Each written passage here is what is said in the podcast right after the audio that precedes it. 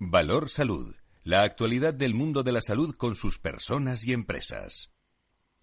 Comienza un tiempo de radio y comunicación con la salud y la sanidad como protagonistas, información y reflexión con nuestros contertulios en directo. Son expertos, diversos en su procedencia, con muchas cosas que contar hoy, pero son los mejores.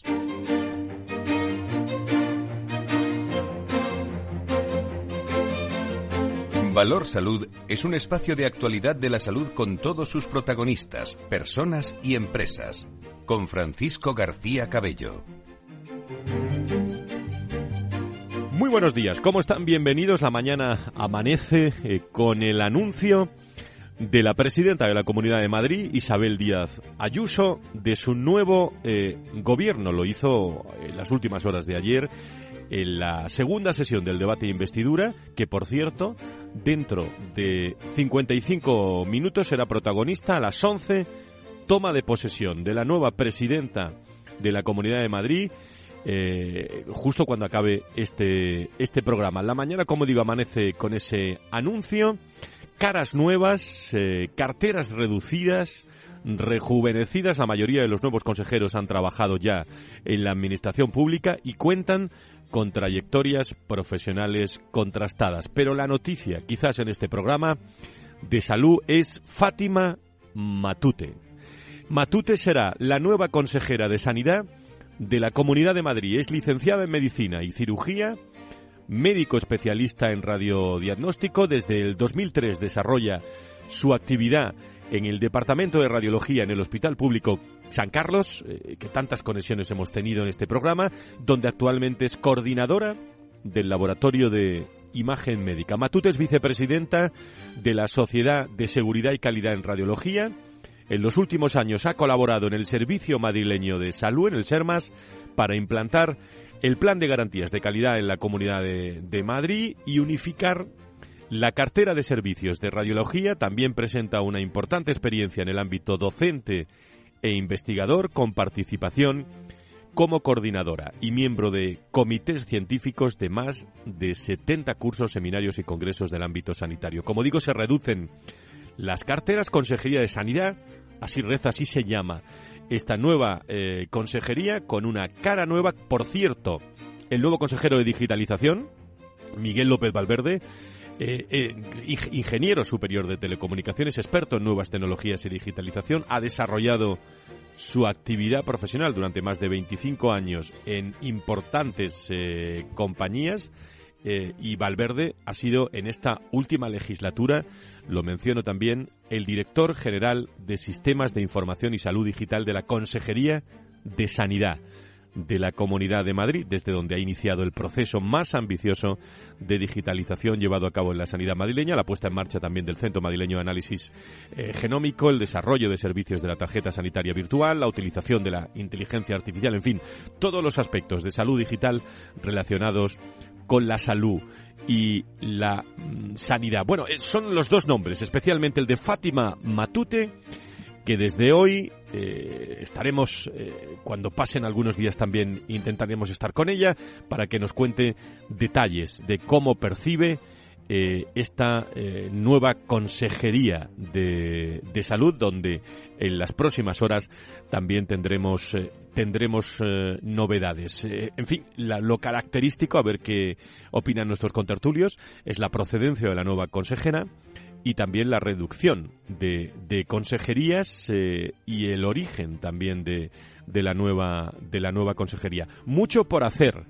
en, eh, en la consejería de, de, Madrid en un momento, estos son los cambios anunciados por la presidenta ayer mismo, pero en medio de los cambios que se están produciendo a esta hora, las 19, las 9 y 9 en las Islas Canarias, en los gobiernos autonómicos, eh, llega este viernes un consejo interterritorial interterritorial del Sistema Nacional de Salud con un tema estrella sobre la mesa, bueno, se va a celebrar, es atípico, se va a celebrar un viernes por la tarde ¿eh? y con muchos en funciones. Pero la retirada del uso obligatorio de las mascarillas en los centros sanitarios, sociosanitarios y farmacias, ese es el tema estrella que vamos a conocer esta tarde y que va a estar en todos los medios mañana, sin duda alguna, si bien parece posible que esta medida salga adelante, habría algunas incógnitas por resolver, como por ejemplo si el cambio se va a realizar de forma progresiva o si es una medida definitiva. Para ello hay que esperar al informe del Centro de Coordinación de Alertas y Emergencias Sanitarias encabezado por Fernando Simón. Además,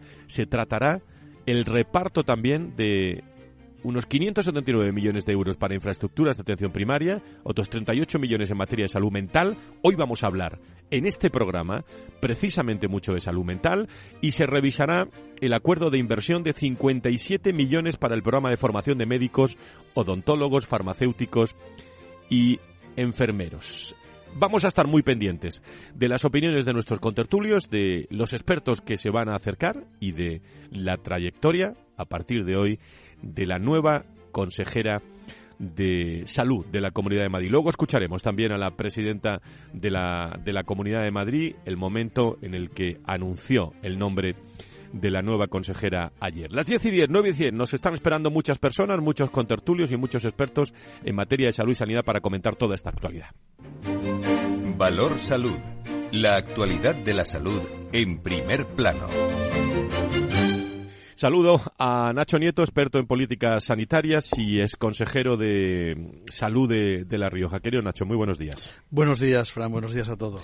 Muchísimas gracias también a Luis Mendicuti, eh, secretario general de la Patronal de la Sanidad Privada en España. Don Luis, muy buenos días. Buenos días, Fran.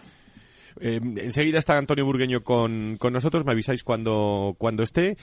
Eh, bueno, eh, queridos amigos, eh, en los primeros minutos de esta tertulia, la tertulia de la mañana de la salud y la sanidad aquí en, la radio, primeras valoraciones. no sé si teníais el placer de conocer a la nueva consejera, conocer algo, algo de ella. ¿Qué os ha parecido que la presidenta lo, lo anuncie cuando prácticamente en su segunda sesión no no ha finalizado toma posesión ahora en unos minutos, pero no ha finalizado su, su discurso. Eh, parece que la presidenta ha dicho, bueno, a, mí no me dais el fin de semana, ¿eh? eh lo digo, lo cuento eh, y, ya estoy tranquila el fin de semana. Nacho, Luis, ¿cómo lo ves?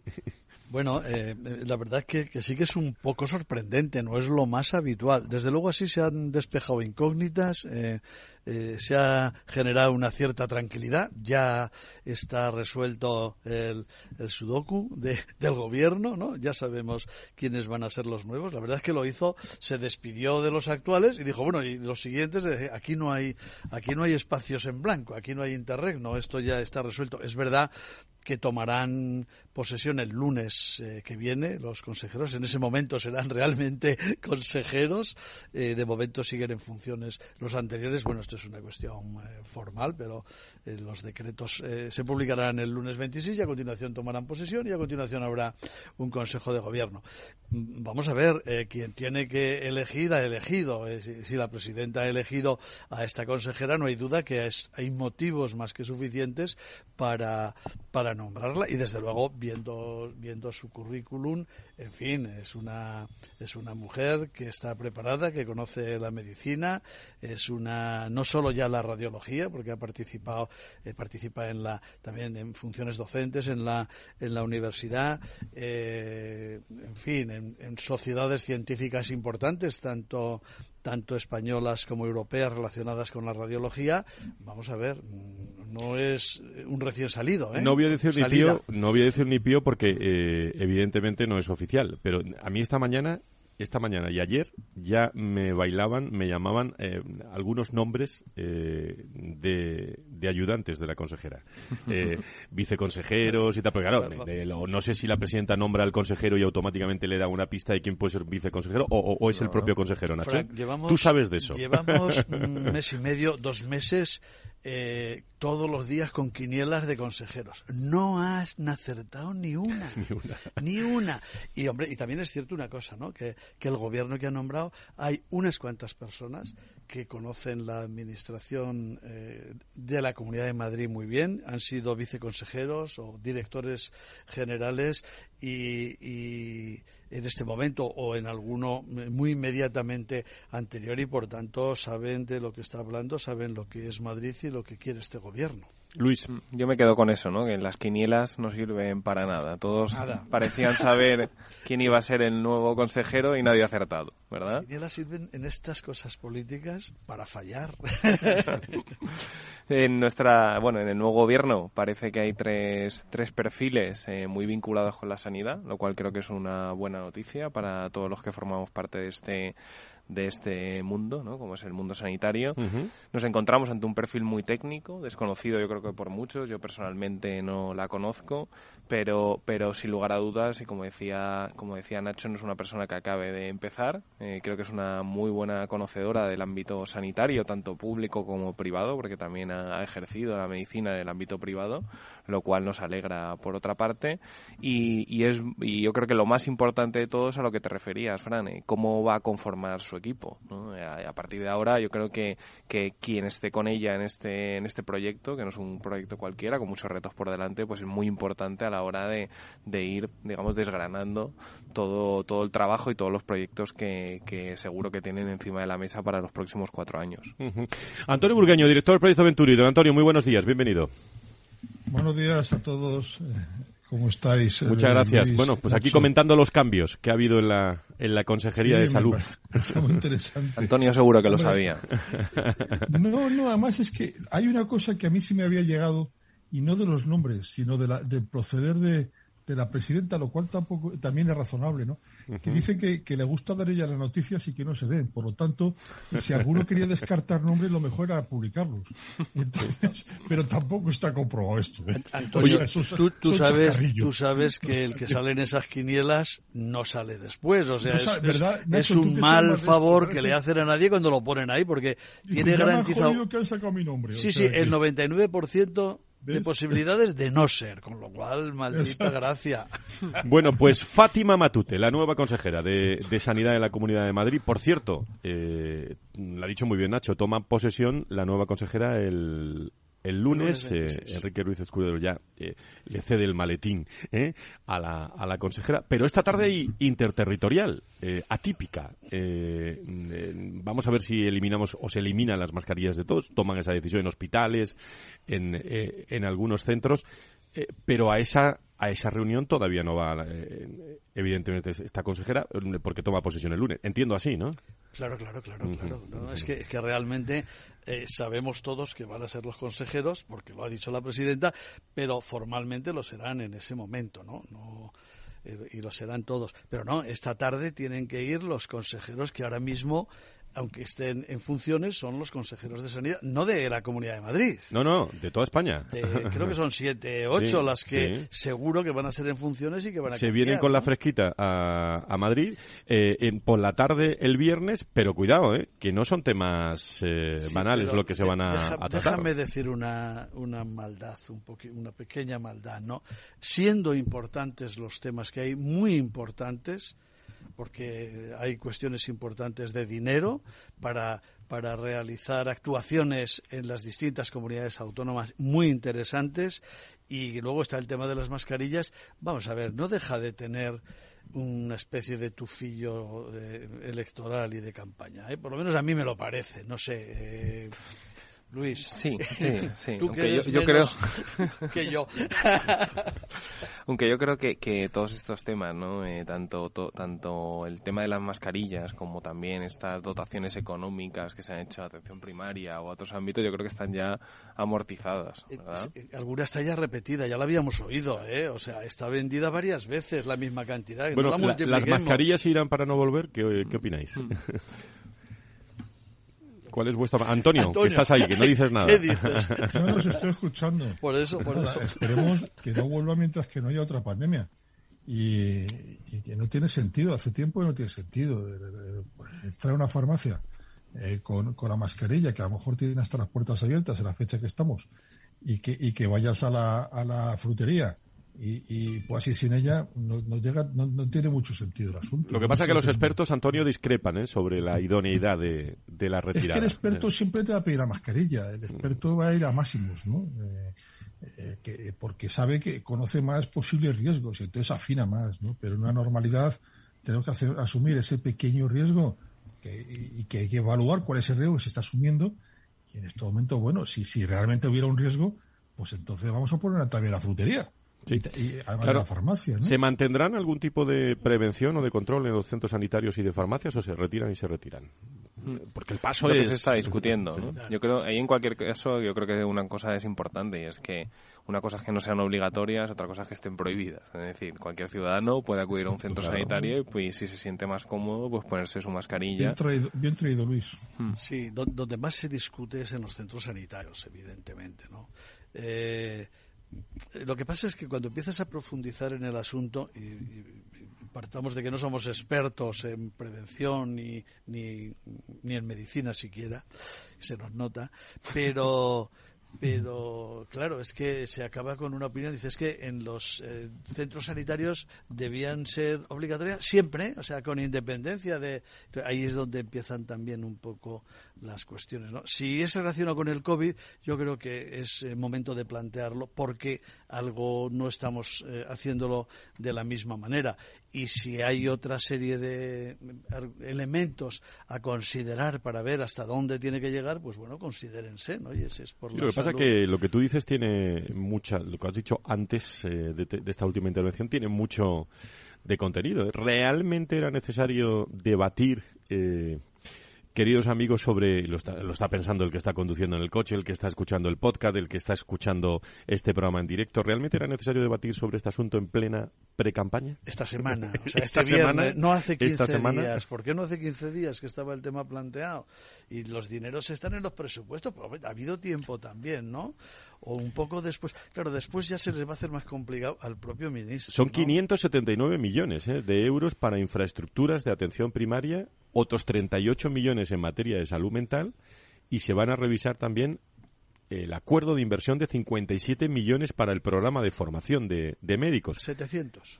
Casi, casi nada. ¿eh? O sea, son temas eh, en, en un trípode, eh, en los temas que ocupan y preocupan. Vamos a ver, Sí, eh, yo- formación y, y atención primaria, en fin, es que son dos temas que Sí. no dejan lugar a Y dudas. hay, y hay, por una parte la dotación económica de creo que eran 500 millones para los centros de atención primaria, teniendo en cuenta que hay miles de centros de atención primaria, no sé si, si lo notaremos los ciudadanos en algún momento. Creo que sí que es muy importante esta eh, dotación económica para la formación de médicos. eh, eso es un esfuerzo que ha hecho el Ministerio de Sanidad y un proyecto del Ministerio de Sanidad impulsado desde, desde este ministerio, aunque hay otros ministerios involucrados, para crear más plazas de medicina en las universidades, lo cual como todos sabemos, es algo más que necesario debido a la escasez de profesionales actual. Antonio, ¿alguna cosa más eh, en esta primera parte de la tertulia? No, no, eh, cuando has dicho lo de que si es necesario debatir, creí que te ibas a quedar ahí. Si es necesario debatir esto, vamos directamente tomar la decisión, ¿no? De, de quitar las mascarillas, ¿no? Bueno, vamos a ver lo que vamos, eh, primero lo que debaten, los que le, lo que le da tiempo a debatir y, y el resultado de esta interterritorial que la conoceremos, este- yo creo que esta noche ya. Eh, para cuanto da, para un debate, eh, como está diciendo Nacho, el hecho de que haya un interterritorial, cuando creo que habéis comentado que siete consejeros por lo menos están en funciones y cambien, al menos. hay que estar menos. hay que estar atento ¿eh? a la entrevista eh, que le que le hará el presidente del gobierno al responsable de, de la cartera de, de salud. Sabéis que está haciendo entrevistas a muchos ministros. Esa entrevista no me la pierdo. ¿eh? Eh, yo creo que es que es un momento en el que la salud también, desde el punto de vista electoral, pues juega un papel importante. Mientras no lo quiero olvidar este periodo electoral, eh, no es banal este comentario, ¿eh? sino que qué es lo que estáis pensando muchos.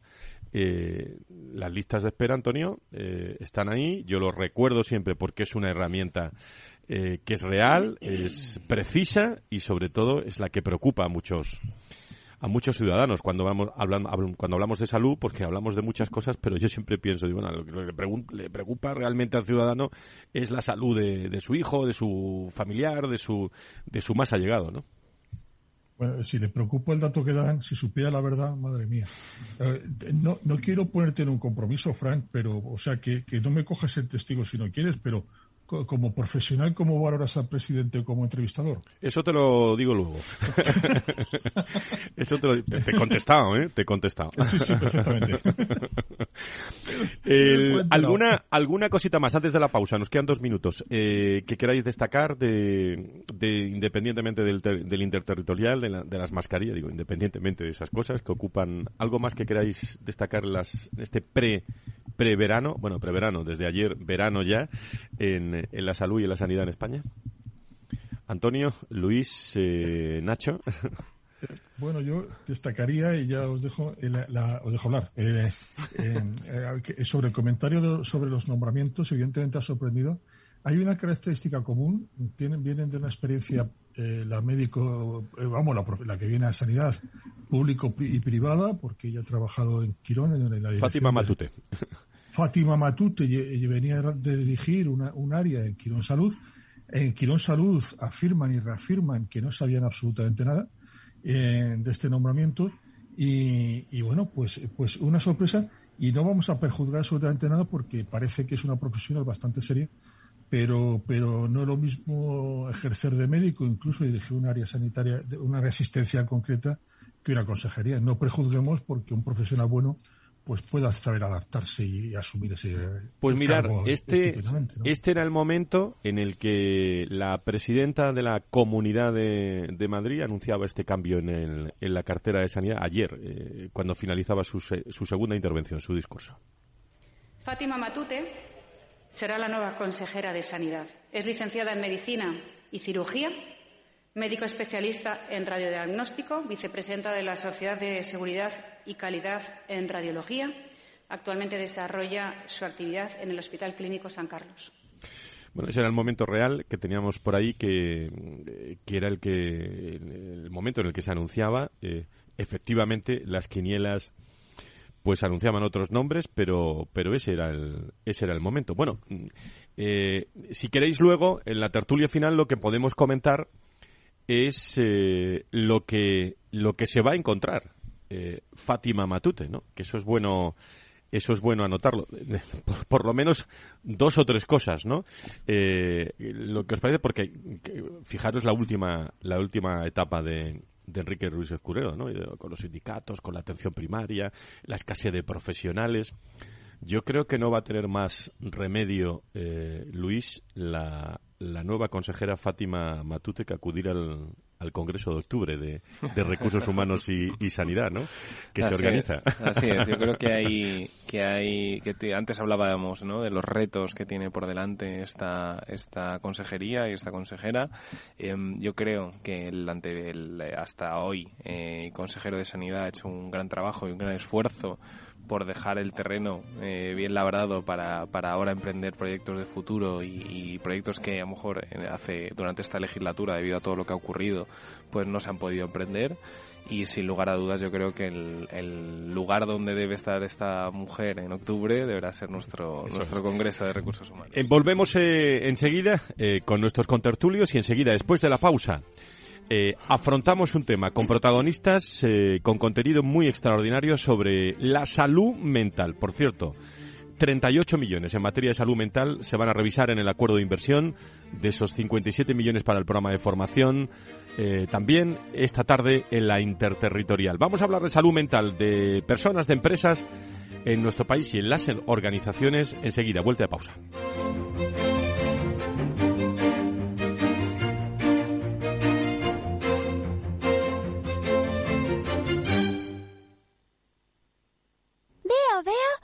Cosita. ¿Qué cosita es? Empieza por la letrita L. Ya lo sé. Letras del Tesoro. Si mires donde mires, ves letras del tesoro, en Renta 4 Banco te facilitamos comprarlas de forma rápida y cómoda. Entra en r4.com y descubre todas las ventajas de comprar letras con un especialista en inversión. Renta 4 Banco. ¿Quieres más?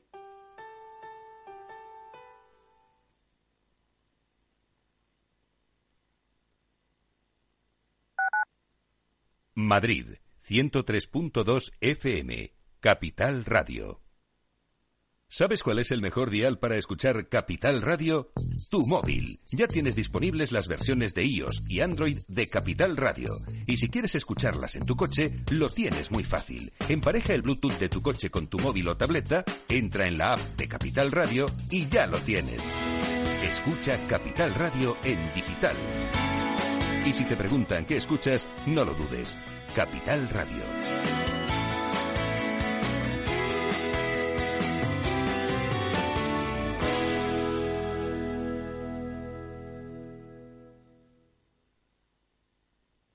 Nos gusta que las personas tengan opinión propia.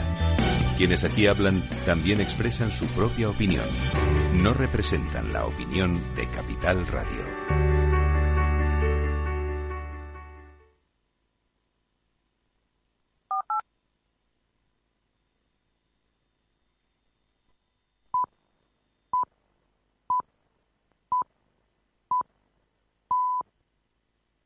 Valor Salud. La actualidad del mundo de la salud con sus personas y empresas.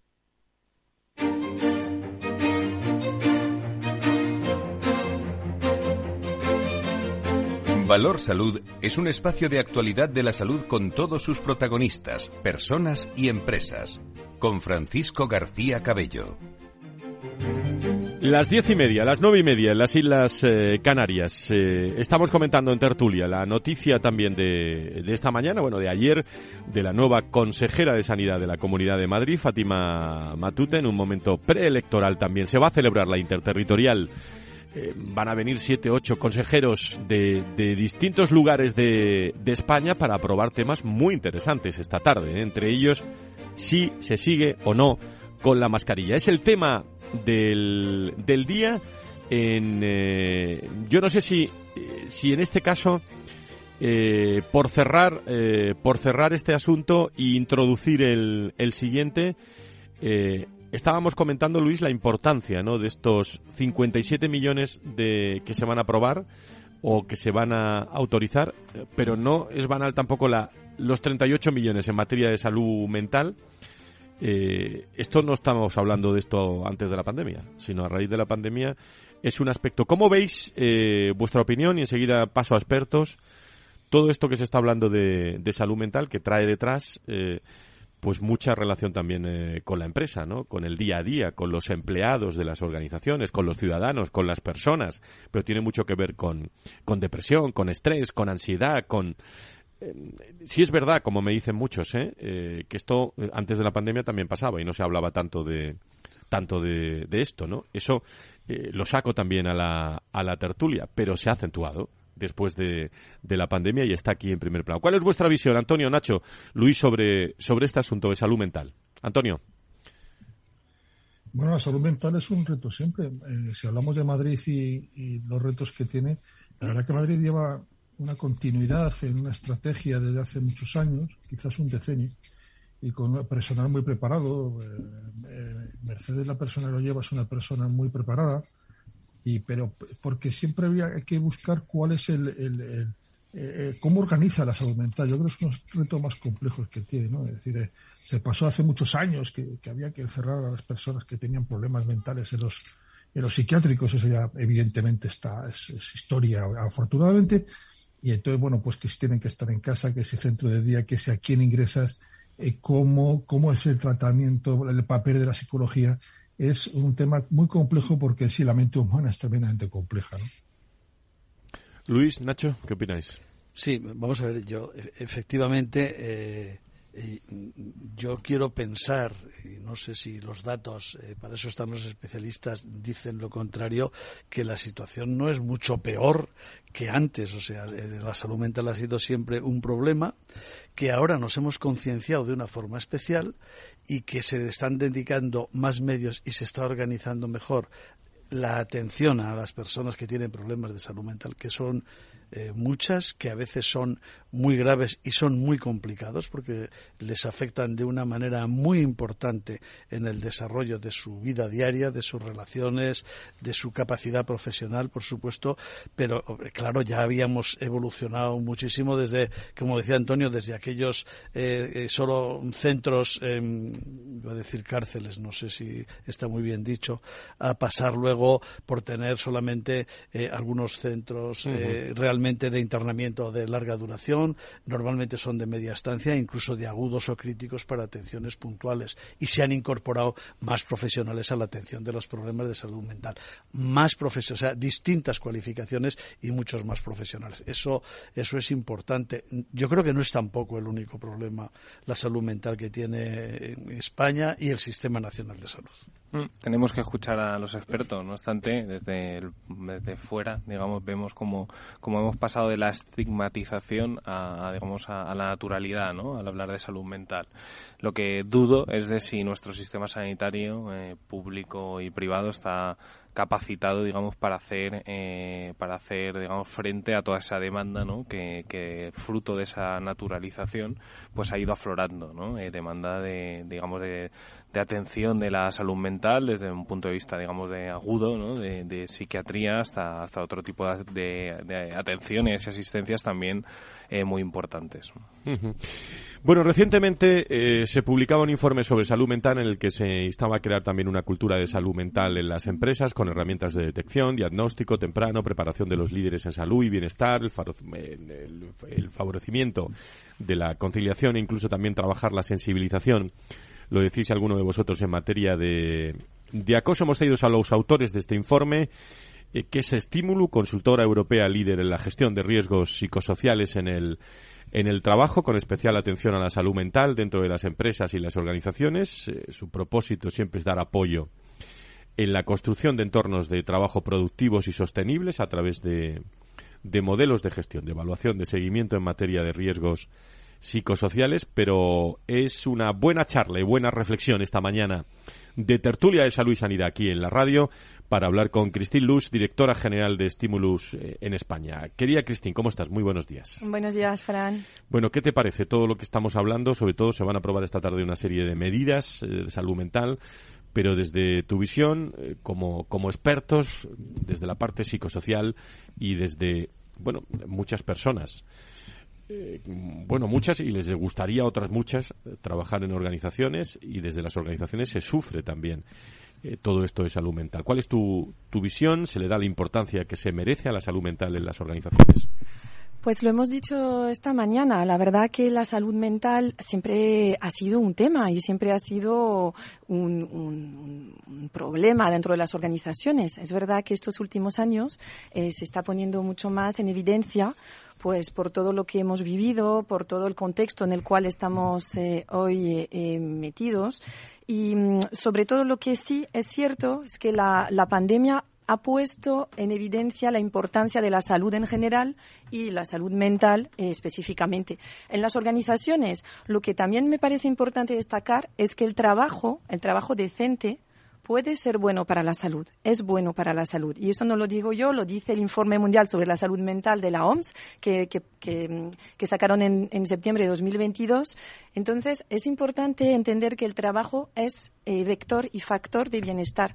El tema es que si eh, los entornos laborales eh, son deficientes, sí que puede haber un riesgo sobre la salud. Y ahí es donde está todo el quid de la cuestión. Nosotros, como empresas, tenemos una responsabilidad grande que es favorecer, promover la salud mental dentro de nuestras organizaciones. Es una responsabilidad y es una obligación. ¿Y qué recomendaciones?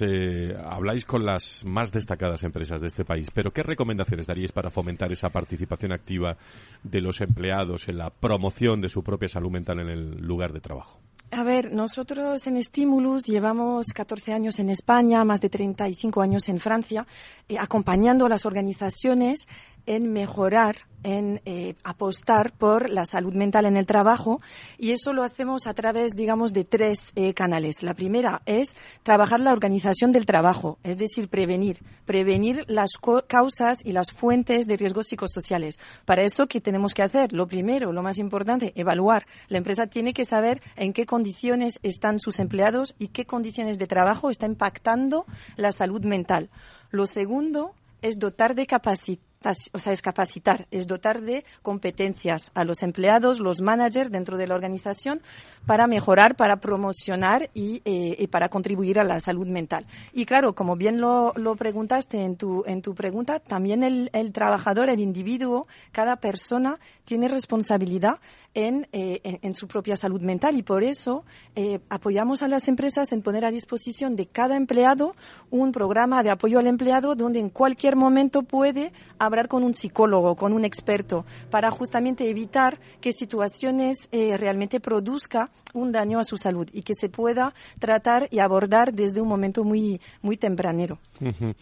Dios no lo quiera, pero en el caso de que se produjera otra emergencia sanitaria de la envergadura de esta del 2020, eh, bueno, volvería seguramente o volveríamos a tener eh, menos incidencia sobre algunos problemas que han tenido muchísima incidencia, mascarillas, pero ¿qué hemos aprendido en, salud mental? Porque efectivamente decía Luis que, antes se hablaba menos y que ahora se, se habla con más naturalidad de salud mental, de todos los aspectos de, psicosociales, de, la psicología, de, la psiquiatría, del estrés, de la ansiedad en las organizaciones. Hemos aprendido mucho y también hemos visto que se está poniendo en las agendas, por eso estamos hablando de esto aquí. La estrategia del Gobierno sobre salud mental 2022-2026 habla de, salud mental en el trabajo. Em, eh, la estrategia de seguridad y salud de 2023-2027, por primera vez este año, ha puesto la salud mental dentro de sus prioridades. Esto quiere decir que estamos hablando cada vez más de esto y yo creo que realmente pues eh, lo que ha hecho todo este contexto y no solo la pandemia, sino también un contexto de inseguridad, un contexto geopolítico complicado, climático, etcétera, todos los retos a los cuales estamos eh, enfrentados hoy, ha hecho que la salud mental hoy ya no sea algo que, mm, o sea, ya es prioritario, ya está en el, en el top de la agenda, ¿no?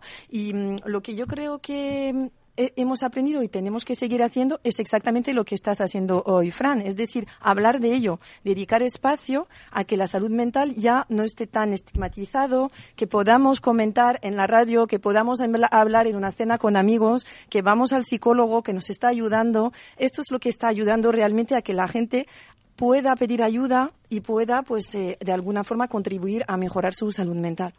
Y que la propia organización, eh, en empresas donde, bueno, en pequeñas empresas es otra historia, pero en, grandes organizaciones donde hay eh, pues eh, 3.000, 7.000, me estoy acordando, 50.000 organizaciones, pues ya pues hay incluso direcciones médicas, ¿no? y sobre todo direcciones médicas que atienden mucho más cercano y, y sobre todo este asunto y, que el CEO de la organización está mucho más sensibilizado con, con todas estas eh, claves ¿no? de, la salud mental. Es cierto, los departamentos de salud laboral, de medicina ocupacional, los departamentos de recursos humanos, de prevención de riesgos, cada vez más ponen este tema como una prioridad. Es verdad que cuanto más, eh, el, cuanto más de cuanto más arriba viene la concienciación, mejor, porque así realmente pues aseguramos que es algo importante en cada parte de la organización, eso es cierto.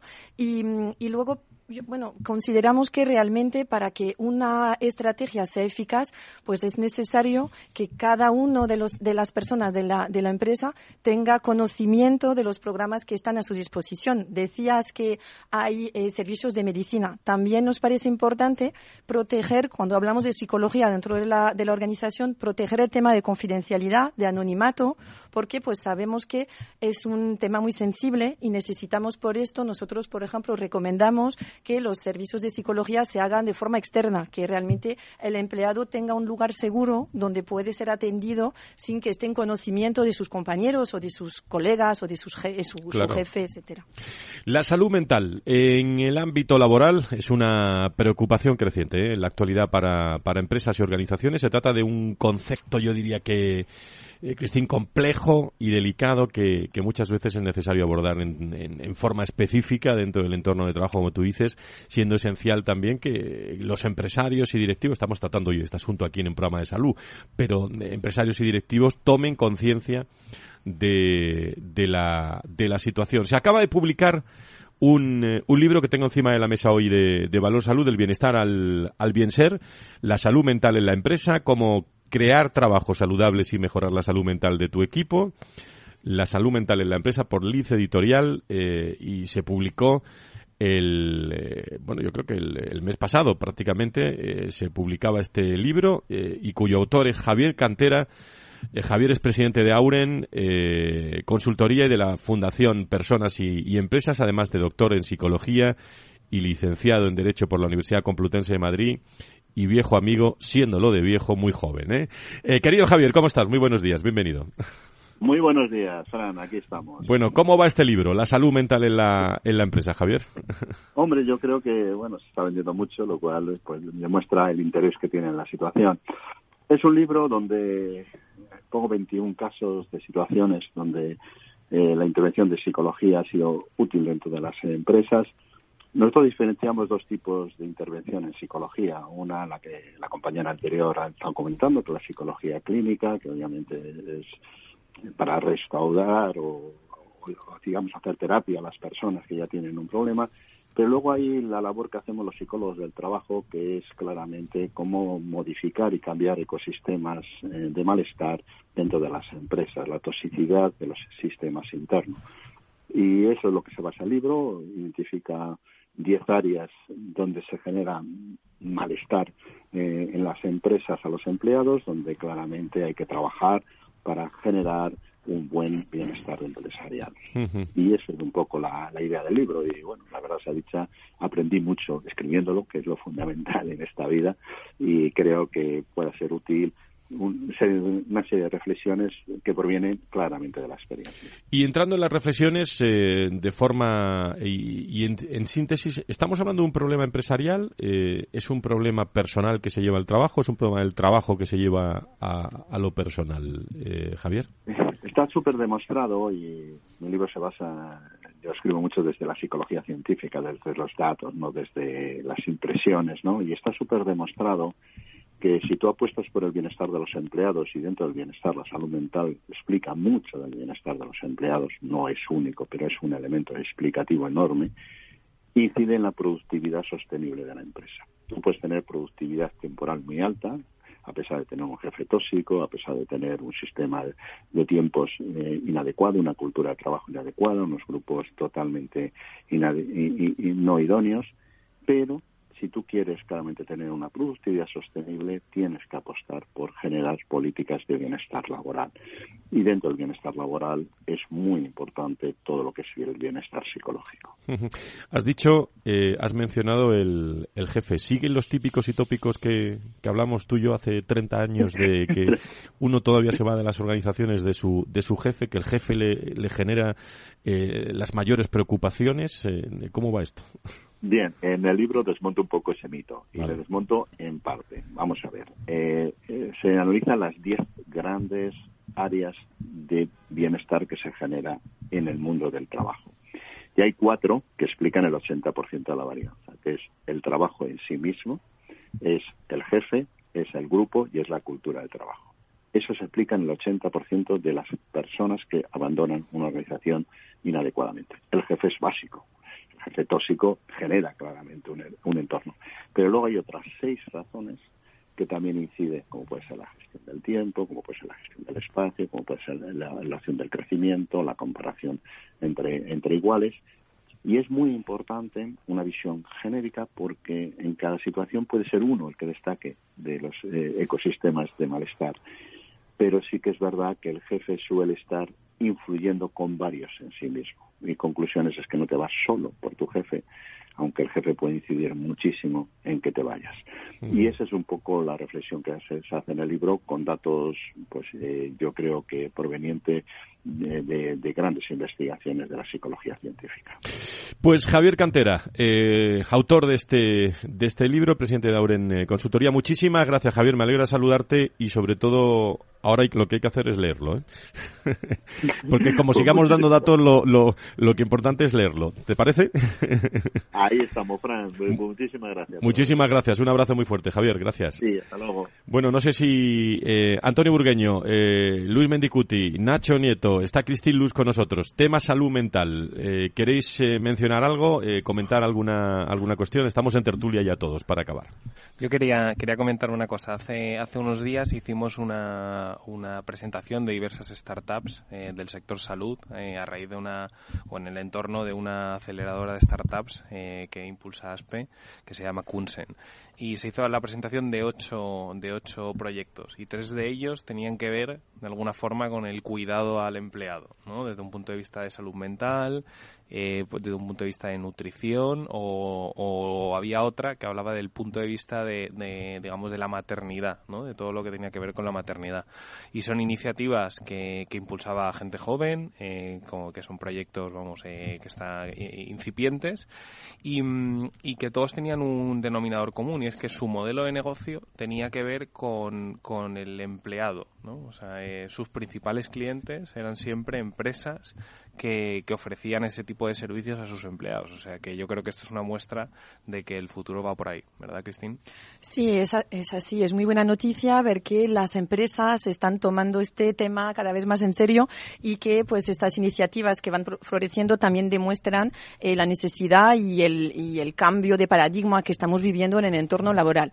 Nosotros estoy de acuerdo con Javier Cantera de que mm, es importante no solo abordar la, el tema de salud mental desde un, tema individual, es decir, el peligro es un poco eh, decir que finalmente la responsabilidad de estar bien eh, cae en las personas, no únicamente. También es muy importante que la empresa sea capaz de hacer un diagnóstico de cómo está la salud qué es lo que está generando eh, malestar o qué es lo que está produciendo estrés dentro de las condiciones de trabajo. Y es importante un poco revisar también eh, con mucha pues eh, eh, desde datos científicos desde metodología de medición revisar cómo están las condiciones de trabajo y qué es lo que está afectando a la salud. Para mí es importante que realmente se pueda combinar las diferentes eh, áreas para justamente no caer en al final dar la responsabilidad a cada persona pues de, de gestionar su salud mental.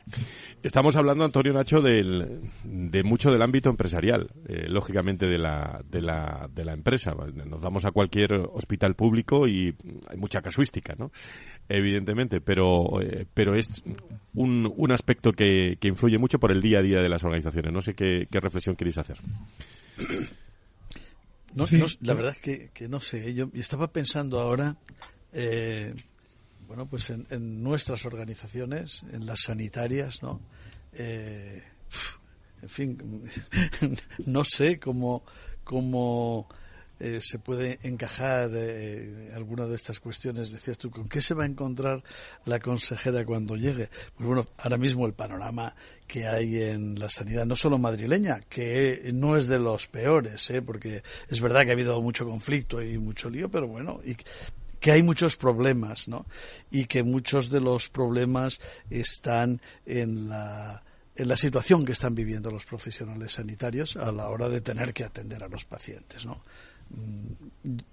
Le podemos eh, poner parámetros y le podemos poner nombres, pero un poco es esa situación, ¿no? Y, y en la forma en que eso se tiene que resolver, porque hay que, porque hay que resolverlo con organización del trabajo, con uh -huh. la atención a las personas y donde, donde todos van a, van, van o vamos a tener que aportar algo para poder resolverlo. No, no, no voy a preguntarle a Cristina ahora cómo se resuelve eso, me parecería una mala jugada que no voy a hacer. Pero desde luego sí que cuando estaban hablando eh, de la intervención la intervención de, de Cristín y, y, la intervención de Javier Cantera, y estaba pensando eso en, en, las organizaciones sanitarias, en las públicas y en las privadas, que también tienen eh, un importante problema en ese sentido por el personal, por la escasez, porque es verdad. Eh, podemos aplicar, y mira que yo soy el de la salud digital, ¿eh? Eh, y tecnología y lo que queramos, pero al final, detrás de cada máquina, detrás de cada herramienta nueva, detrás de cada procedimiento, hay profesionales que las tienen que manejar y que te, se tienen que servir de los datos que les van a dar esas herramientas, ¿no? tenemos un tema por qué encajar eh, además eh, ese, ese asunto para, para lograr estar en las mejores condiciones de salud mental, pues eh, no es fácil, ¿eh? es otro factor añadido. Yo lo único que te puedo decir aquí es que, bueno, pues la sanidad pública es una organización. Al final, en cualquier organización es importante, eh, pues prevenir, promover, proteger, apoyar. Es importante hacerlo y más aún en las, eh, en, en, los, en los papeles, en, lo, en los trabajos donde hay un, un servicio hacia los demás, ¿no? Y un cuidado a los demás. Es muy, muy importante cuidar al que cuida. Uh -huh. Fíjate, Antonio, Antonio Burgueño, sí, cuando hablábamos, eh, acuérdate los programas que hacíamos durante la pandemia, que interveníais todos y, eh, y hablábamos de la salud mental, la, la, la, situación de la salud mental también en el sector de la salud y la sanidad, ¿eh, Antonio? Sí, es todo muy interesante lo que estáis comentando. Yo es que no sé qué comentario pararme porque hay muchos de interés, pero intentaré hacer mi, mi reflexión en base a ellos, ¿no? Eh, Cristina hacía referencia a la parte organizacional, no solamente a la personal, ¿no? Y me parece muy interesante. Hace muchos años, es cierto que el management, yo estoy en que el management de los años 80, 90 ah, se, se está perdiendo mucho lo que allí se escribía y se decía, ¿no? Se está, digamos, eh, minimizando.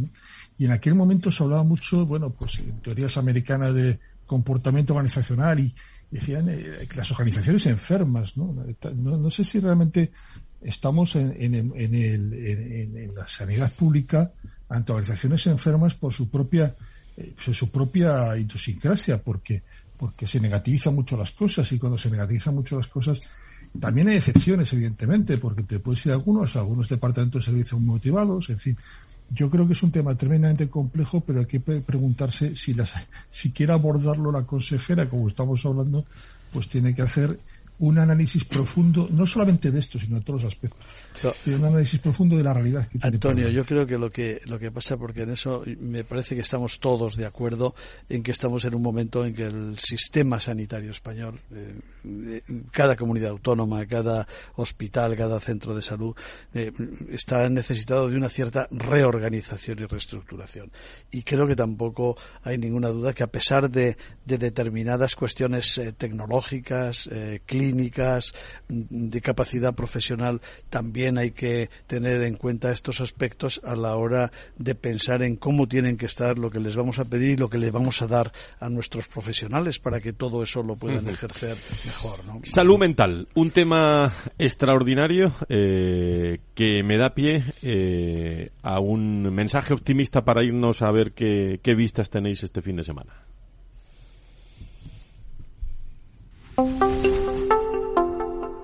Con vistas al fin de semana, Clínica Rementería le trae la noticia de salud visual para este fin de semana. ¿Y sabías que la dificultad también para diferenciar bien los colores eh, puede ser síntoma también de cataratas? Es debido también a la decoloración también avanzada del cristalino. En Clínica Rementería nos cuentan, nos dicen, eh, lo hacen todos los días, son expertos en, cirugía de cataratas, realizando implantes de lentes trifocales de última generación que te proporcionan pues esa visión cercana, intermedia y, lejana. Y sabías también que la dificultad para ver bien de noche puede ser síntoma de cataratas. Eh, uno va conduciendo, sobre todo se nota en verano, bueno, en distintas épocas. Una patología que aumenta la sensibilidad a la luz, lo que causa también un mayor deslumbramiento. En eh, Clínica Rementería son expertos también en esa cirugía de cataratas y realizan implantes de, todas esas lentes trifocales que acabamos de decir de, última generación. 91 308 38 38, 91 308 38 38, clínicarementería.es para ver mejor eh, que tus nietos, como dicen algunos. Clínica Rementería le ha traído la noticia de salud visual para este fin de semana.